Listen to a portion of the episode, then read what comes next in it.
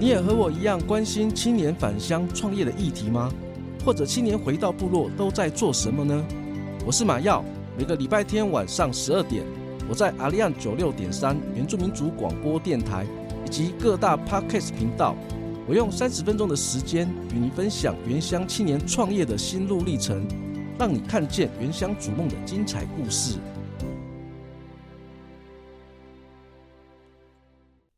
欢迎来到青年返乡，Are you ready？大家好，我是马耀。今天这一集，我们邀请到来自宜兰的亚外拿路，这集要跟听众分享他的创业梦。出生在单亲家庭的亚外，他为了要分担家庭经济，在十八岁那年毅然的决定从军去。在一群以男性为主的军职生涯，亚外他并没有因为自己的身份而得到不同的待遇，他反而用实力证明他的能力。获得长官以及同袍的肯定，他退伍之后回到职场，凭着在军中的历练，吃苦耐劳反而是他最大的优势。今天呢，我们就要来聊聊亚外离开部队之后对他的求职的影响，以及回到部落之后他看见什么机会，想要给青年什么样的一些建议呢？现在呢，我们就来欢迎亚外。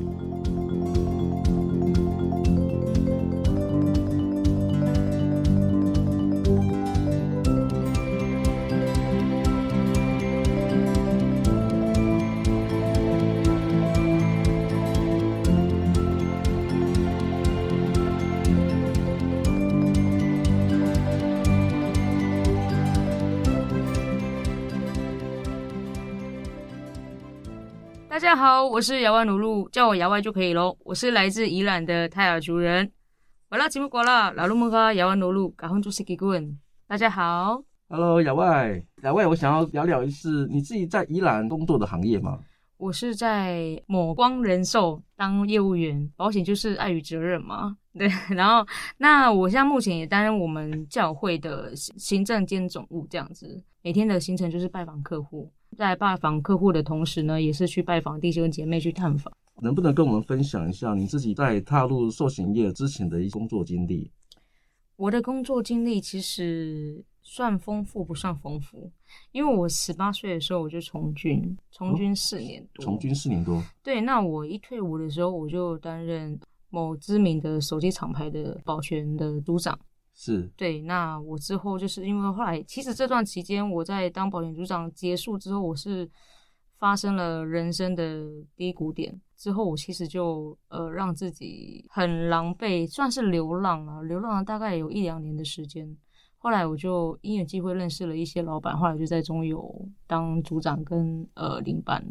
其实我 touch 到很多不同领域的工作。当了那个中油之后，我后来就跳到餐饮业，我的串烧行业。那我一到这边，我就当了六年。也因为这个行业啊，就是让我在烤肉跟串烧这方面非常有兴趣。所以我其实，在踏入这个行业的时候，我的第一个想法是，我可以在我的村庄开一个复合式的，像那种酒吧。而且我们刚好，我们村庄又是农地，所以我就觉得说可以去结合这些东西，因为没有人在做。那以前大家都是在山上，就是很多餐厅都是快炒店，但是没有人在做这一块。我觉得这是可以的，可以带动那边的年轻人。因为家人希望我回来，所以我就为我后来就在去年的时候刚好也一起爆发了，再次爆发，我就跟着回来这样子，所以就回来跟着我们的家人一起做人寿的行业。好，刚在聊人寿行业之前啊，其实我还蛮好奇的。就是您刚刚有提到，就是你会跨入君子这个这个领域，是当初是什么样的原因？我是我为什么会想要当军人？军人是我从小的梦想。为什么？因为在山上，很多人都会说，呃，山上的崇高的工作就是一个是军人，一个是医生，这两个是山上对来说是一个非常神圣的工作。因为以前老一辈的他们当兵的时候，他们都讲到金门。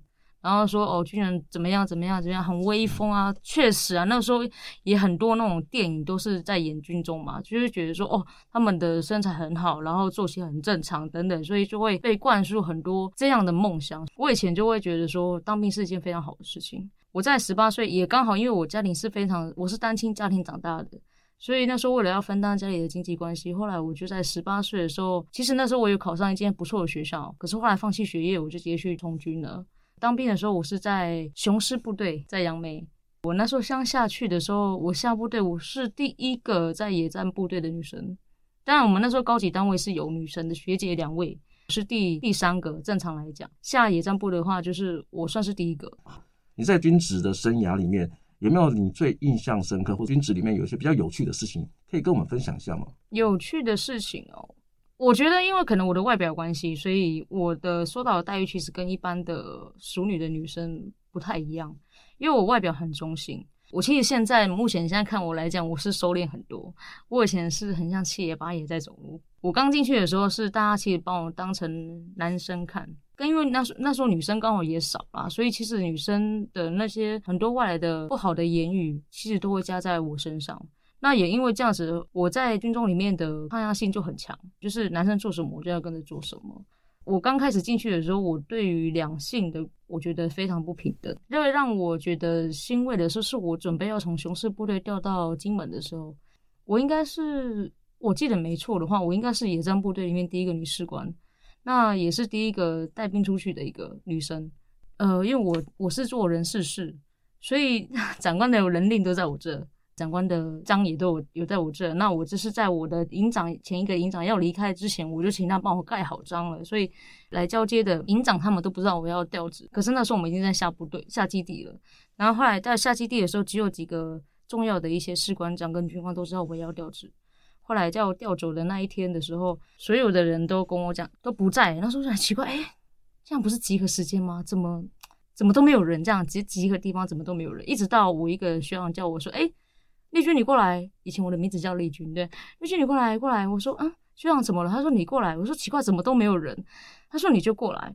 后来我到了呃我们营集合地的地方的时候，我看到全连，因为我们一个营四个连，全营的人都在那边，大家就是很开心的就跟我讲说，又很不舍啦。从那个时候我就觉得，呃，自己的付出是有被看到的，那印象很深刻。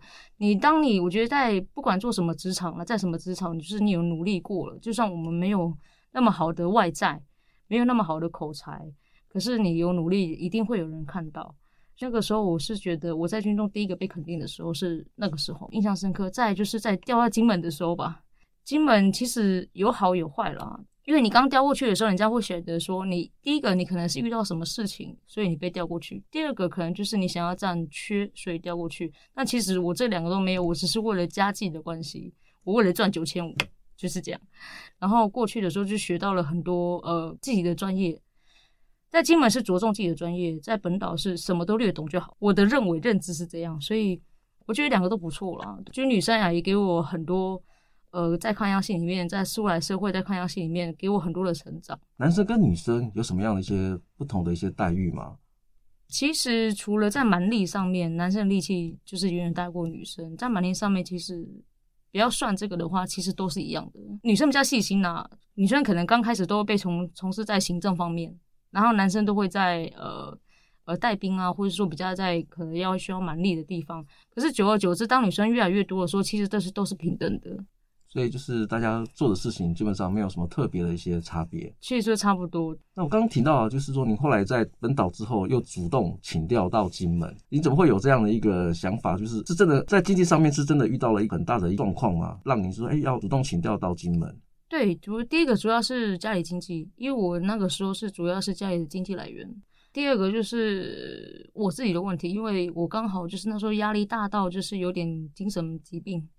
可是那时候我的医官对我不错啦，他是那时候是本来要给我因病停医，可是因为我说我如果没有这份工作，我就不知道怎么回去面对我的家人，所以后来我就请他不要去把这件事顶爆。刚好那个时候就是可能以前也有，我有想到以前很多耆老跟我讲说，你如果没有出过国的话，你起码去我们的离岛看一下，那里面有很多我们的战史，然后有很多我们的故事。那我想说，那我可以。我起码都没出过国嘛，那我起码可以去外岛吧。我就后来去征调到外岛，第一个就是经济嘛，第二个就是养病。然后也后来刚好过去的时候遇到贵人，就是我一个士官长，他知道后来我有这样的呃疾病之后，其实是他一路把我拉拔起来的。在这短短半年，我在在这这个短短半年，我就把药全部都戒了。哦，听亚会这么说啊，反而是军中生涯对你来说，嗯、基本上也是一个养分。对，又很难能可贵，就是你在军中又遇到了贵人，他愿意接纳包容，给你这样一个机会。大概当兵大概当多久？我当了四年，呃，四个月，四年四个月。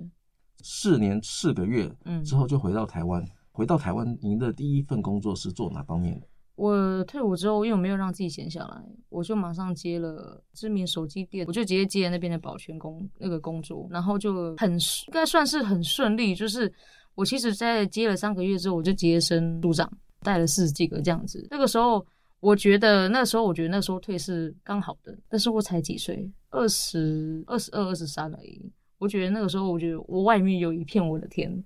所以我对外面的憧憬是更大的，然后也因为这样子啊，就是因为你在外面的接触的人很多，刚退伍出来嘛，我其实当兵的时候我是几乎不出来，我是以军中为家。出来说其实诱惑很多，你接收到的资讯也很多，后来就结识结识到非常多的朋友，那也因为朋友的关系，然后我就刚好就立马陷入了谷底，就是隔了一年之后马上哦，真的是一瞬间，我那时候想说我应该不会这么惨吧。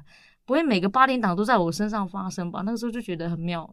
老外刚刚听您分享，就是从当兵，然后退了伍之后呢，回到台湾又担任了，接下来就担任了保全的工作。可以跟我们听众分享一下有关于烧烤业这方面的一些工作历程吗？我那时候在做烧烤业之前，我告诉我自己绝对不要再回到服务业。可是后来因为真的没办法，我其实找了很多间工作，刚好烧烤店先叫我过去面试。然后我就进去，我就录取了。刚开始串烧业的话，是我第一个在餐饮业接触的东西，因为很酷啊。因为我本身你知道原住民就很爱烤肉嘛，对，动不动就烤肉，动不动就烤肉，尤其是不管夏天还是冬天，一年四季都在烤肉。就觉得说，我们村庄是不是应该要开一个类似这种东西？刚好就是老板看到我这样子了，所以我其实一下子就升了，升很快。对，我也是在短短三个月之后就升店长这样。我在想，可能因为没有人吧，没有人。对 对，然后后来呢，反正后来我升了之后，其实我就其实想，就是开始玩出兴趣。呃，我们的烧烤业串烧，它的营业时间其实比较尴尬，它就是呃下午一直到隔夜的凌晨两点多，有时候甚至到四五点。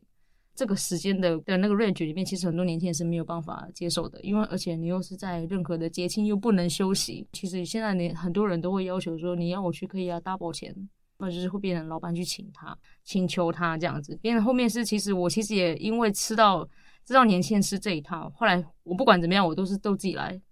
你就看到一很多人店长都是，哎，你那个做那个那个做那个都做在那边嘛，我不是，我是什么都要做的那一种。我们厨房是两个烤台，一个炸台。然后还有一个砧板切的，那个全部都是我自己用。我只要一个，我只要反正厨房我有在，我都是自己来。一个去接待，一个去接待位，我这样就够了。如果没有再找一个人，那就是接待跟待位一个其中一个人。曾经跟我一个副店长，我们两个这样维持了两个月，店员就我们两个，刚好是我们的往期。那也是我我的成就感的来源之一。可能因为年轻啊，现在 对。我发现啊，兼职的工作经验啊。对你来讲，真的是一个养分了。我不怕苦啦，因为我从小是做农起来的。像服务业这种，大家在休息或者在娱乐的时候，我们就要上班。对，反而对你来讲，这一点都不是个困难。对，我反而喜欢忙，我甚至有时候就是会废寝，那个怎么讲？废寝忘食。有时候忙到我连时间怎么过的我都不知道。所以一忙了之后就会投入在工作里面，完全投入。怎么会又离开到呃有关于人人寿业这方面？我主要进在人寿，其实我一直觉得我的个性是不适合这个行业。那因为我的母亲她就是在做这个行业，我因为大家都知道嘛，如果我跟你讲说，哎，妈呀我在做保险，你第一个想法是什么？你不会要跟我买保险吧？对。所以我其实也是这样子的，就是因为我知道我自己是个很 care 保险的人。所以我知道我不适合做这份工作，但是其实后来想一想，有什么工作适合自己，是自己要不要而已。后来就是跟着妈妈一起，因为我以前的生活习惯都是日夜颠倒，然后妈妈可能看我这样子，也做了很多份工作，兼很多份工作了。我是回来之后，我才开始慢慢回到正常的作息，两份工作、三份工作变到一份工作这样。妈妈后来就想说，可能妈妈又想弥补我从以前就是因为我从小太过独立了。所以他就觉得我都没有在他身边，所以他就是把我拉着，所以我就跟着妈妈去做人寿。那也因为做人寿的关系，所以我重新认识我的部落，因为你要回去认识自己的亲朋好友、自己的亲戚。也因为这样子，所以我才会慢慢又重新了解部落的一些文化跟故事，这样子。接触到部落之后，也才开始感受到部落的需要。从事寿险业，它就是一个关怀人的事业，所以这方面来讲的话，也让你看到更多。对，从事爱的事业，跟信仰有关吗？有。所以现在目前的话，也是在教会里面担任什么样的一个工作的角色？我是担任行政兼总务。平常是白天工作，然后是假日去教会里面去帮忙，还是同时时间在做同样？同时进行，同时进行。因为他这个工作其实我们教会不大啦，如果我们教会很大，我可能就是要一到五。可是因为我们是间小间教会，那我们的教会都是自己来。什么什么叫自己来？因为我妈妈是牧师，因为她是代职。然后他没有薪水的，所以他必须要出去外面，呃，就去外面找工作，所以他就做人手，做人手，因为弹性嘛，你可以随时去拜访。我是兼教会的呃行政，就是其实县政府有什么公文，或者说一教会一些呃设备啊等等之类要更新还是什么东西，那都是由我来。就是其实讲简单一点，就是杂事。就是协助妈妈身边的一些杂事，这样子去帮助她。我也是，我其实是以前是一个很叛逆的小孩子，因为妈妈的改变啊，所以我重新认识我的信仰。也跟我们分享一下您自己对部落的认识。我的原乡在宜兰县大同乡四季村。我们为什么会叫四季？因为在日治时期啊，我们的村庄是被竹林环绕整个村庄。日本人发现我们的四季就是呃四一年有四个季嘛，刚好那个村庄是非常的四季分明，然后也非常的漂亮，从此之后叫做、四季村。那早期其实我们部落是种香菇的。因为都种香菇嘛，所以他自己对农作物其实都一窍不通，也没有那个金钱跟经验啊。所以后来汉人来来到我们的村庄的时候，我们就把地租给汉人去做，可能租六年或者是十年以上，可能都有。汉人来的时候，他会一些金钱会去拨砍那些地，会去开垦那些土地。因为原住民本身就没有金钱跟经验，所以都是留给汉人。当汉人都开完开垦完之后，开始做农作物，我们就会变成是打工的部分，边做边学。一旦学到一一定的技术之后呢，等到时间一到，我们就会族人就开始承接这些东西，一直延续下来。其实以前我们的高冷蔬菜是卖价是非常好的，就很好嘛。刚刚好台湾的餐饮也在慢慢在转型的时候，需要大量的那些蔬菜。因为这样子，所以我们部落的经济开始慢慢变好，大家的生活品质越来越好。大家看到一个东西变得好好很好卖的时候，很好种的时候，所有人都会跟着一起种。包含在南部啊，或者说高高山啊，刚好我们的比较吃亏的地方是因为我们是中海拔，我们才八九百公尺而已。在高海拔种的话，它品质会比我们好，确实是比我们好。那它卖价一定也很贵，变成说我们的我们的部落的农作物就会比较吃亏。因为这样长期下来的话，族人就开始慢慢将自己的农作物转型，有些人可能做花卉，有些人可能是做。呃，桔梗、青椒等等一些农作物的转型，就是来维持他们农作物的经济链呐。然后，可是我们现在像我家的部分是开始在种那个松露，我们部落应该是全全台第一个吧？如果我记得没有错的话，我们十二月的时候有新闻记者才来来做采访。那因为慢慢有菌在开始培育了，当然是希望都 OK 啦。就是这就是如果这样试种下来的话，其实台湾就是有。自己的呃松露的一个地方可以种植。我们部落的话，它就是你其实上网查，早期我们部落是出美女的，真的，我没有骗人。那世界啊，世界出美女，可是那边很多巫婆，很有名巫婆啦，在宜兰嘛，宜兰大同乡四季村的话，它就是台中、新竹、苗栗，其实都是可以连接的。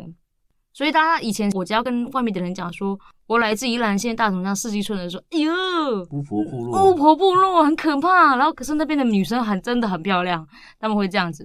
至于现在的话，登山客应该对我们部落比较很熟悉。嗯，为什么呢？因为我们有一个加罗湖，是在我们部落的上面哦，所以很多登山客都会去那边。刚刚听了我们的亚外对他的原乡部落的一分享。我们也想要请我们的亚外也稍微教一教我们针对泰雅族的母语来做一些教学，可以教我们几个单字吗？可以啊，第一个当然就是感谢我们的神，神的话叫嘎米萨玛，嘎米萨玛，对，就是神的意思，上帝的意思，对对对。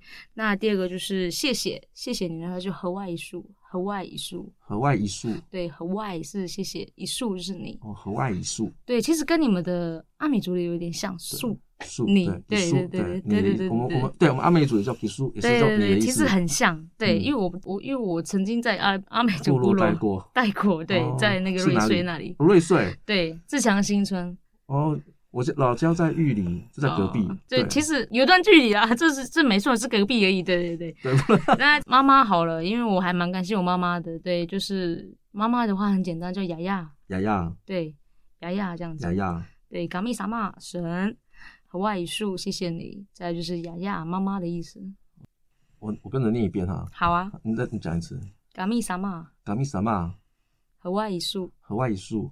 雅雅，雅雅，雅雅。对，嘎密萨玛和外语树，雅雅。我发现你的声音还蛮好听的。我的声音吗？对，你讲你讲讲母语的时候，其实那个声音还蛮有磁性的。其实我很不标准，我很怕。对，因为我太久没有在部落里面了。是。那因为我长期在桃园，嗯、桃园的音调跟我们的部落的音调不一样。是。说话的方式其实也都不太一样，所以我刚回来的时候，我用桃园的音去跟部落的人讲，哦，被骂死。你是哪里来的？这样子，他觉得声音不太不太一样。对，所以我后来又重新学了我们的母语之后，其实真的有差异。对，这真虽然都是泰雅族了，可是真的有差异。不瞒您说，其实我母语也讲的很差。嗯，其实小时候是听得懂老老人家讲母语，可是因为离开家里久了之后，其实也发现自己在讲母语的时候，其实没有那个腔调。嗯，然后有时候在听长辈在讲的时候，我以前我是完全听得懂。那我现在听的话，大概只能听四成跟五成，就是也是听得会蛮吃力的。对，我其实在这一块在努力中，我一直在努力。像我现在回山上，我都不敢开口，然后他们在讲什么，我不敢问说那是什么，我一定要猜。我就说阿妈，你再讲一次，然后我自己猜这样子。其实我节目这边经营呢，其实也是希望能够透过我们的广播的方式，能够让我们的听众认识不同的族群的文化。嗯，其实从文化里面，语言其实也是蛮重要的。真的，对，少了语言，你要进入这个文化领域，会是一个门槛。对，您对于未来有什么样的一些想法？我想听听看，这样部落的露营区的烧烤店，嗯，嗯，对于未来你有什么样的一个期许吗？我希望将就是自己在未来啊，就是在四年内。考取的相关的所有的证照，不管是产业或者说露营区它相关的证照，当然也希望自己能够变得更温柔一点，因为大家都说我看起来很难相处啊，确实可能吧，就是看起来啦，其实我很热血，对。一方面最重要就是希望能更多遇到更多就是理念相同的人，能够一起努力，最重要就是有家人的支持。对于同样想要返乡跟创业的青年，你对这群我们部落的这些我们讲所谓的返乡青年或旅北青年，你会对他们有什么样的一个建议吗？我觉得我们部落的职业，它不会像在外，就是其他部落里面没有什么工作，因为我们是做农的。其实很多年轻人会这样想说：我回来我要继续做农吗？那农有什么未来可言吗？其实有的，你不要想说做农很辛苦，但其实很多人致富都是做农开始。我觉得你要回来就回来，你不要想那么多。部落里面想要自己创业或者怎么样来去吸引大家，是说或者是推广我们部落的文化，那也可以。我很多时候这种东西，你就是做了再说，那你也不要说，也不要怕说原住民就是这样。我做如果我失败很丢脸，可是我觉得那都是经验。你不要管人家想什么，你做好自己就好，就算后面失败也没关系，因为我们有那个时间，有那个能力，最起码你做过了，你还有一份的经验在。而后如果人家想要再起来说，其实你可以做一个辅导的动作。我觉得你不要怕，你就回来。你在外面过得不好就回来，你不要怕。我觉得面子不能当饭吃。我们很多的时候都是心里面有一个坎，你知道吗？我没有在外面没有过得很好，我就是不回来。我在我就算回来，我跟你讲说我在外面就是过得很好。其实我觉得没有必要，因为你到了一定的年纪的时候，你会觉得这些都不算什么。你想回来就回来。然后老人家也也很坚持，就觉得明明就是希望小孩子回到部落，对。可是呢，他们又觉得说回孩子回到部落没出息，嗯，所以就变成是明明是心里面想要孩子回来，可是他们内心也有一个坎，就是孩子应该要往外面去发展。所以呢，两边呢都有一个坎，就是都在坚持着，也不知道坚持什么。其实有时候真的是应该要打破这样的一个想法。虽然工作机会少，年轻人在外面有有想法，愿意冲，我觉得也是可以把那这些这样的一个冲劲带回去部落。嗯，那只是说要回去之前呢，先把自己装备好，武装好，因为有时候回到部落真的是一个冲动。一个热情，但是有热情呢，除了要有自己本身要有好的一个商业模式之外，也要把自己厚实准备好，回去呢才能够有方向、有目标，一步一步的实践自己未来的一个返乡创业梦。好，那我们今天呢，非常感谢亚外来跟我们的分享，我们这一集呢也就先录到这里，感谢大家的聆听。如果你也喜欢我们的分享，也欢迎您到各大 Podcast 频道按下订阅。或加入青年返乡 are you ready 的粉丝专业给我们按赞留言跟我们分享您的观点。